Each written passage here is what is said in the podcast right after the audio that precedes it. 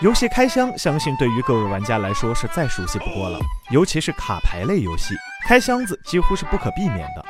而最近世界各地的立法机构却都瞄准了游戏开箱元素，随机开箱系统已经在比利时和荷兰被政府取缔，并且现在有来自十五个欧洲国家的赌博监管机构决定，将联合起来对有关电子游戏的开箱元素和其他形式赌博内容展开调查。确实，如果开箱元素被游戏公司肆意妄为的利用，那么不仅仅会降低玩家的游戏体验，也很可能会演变成一种变相的赌博。对于厂商来说，如果为所欲为的利用开箱系统来增加收入，其实也会适得其反，并且很有可能会导致玩家的厌烦，从而影响游戏的销量。去年发布的三 A 大作《星球大战前线二》销量暴跌。其中很大一部分原因就是该做的微交易太过影响游戏体验，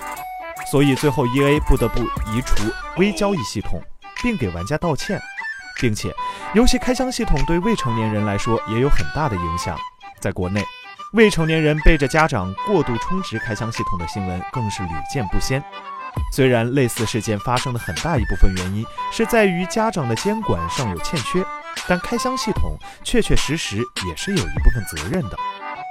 英国博彩委员会首席执行官尼尔·麦克阿瑟也表示，他们将联合起来，呼吁游戏公司解决公众对赌博风险的担忧，以及一些游戏对儿童的影响，鼓励游戏公司与当地赌博监管机构合作，并立即采取行动解决这些问题，特别是儿童保护问题。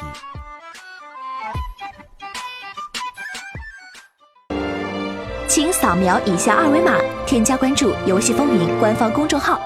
更多精彩好礼及互动内容，你值得拥有。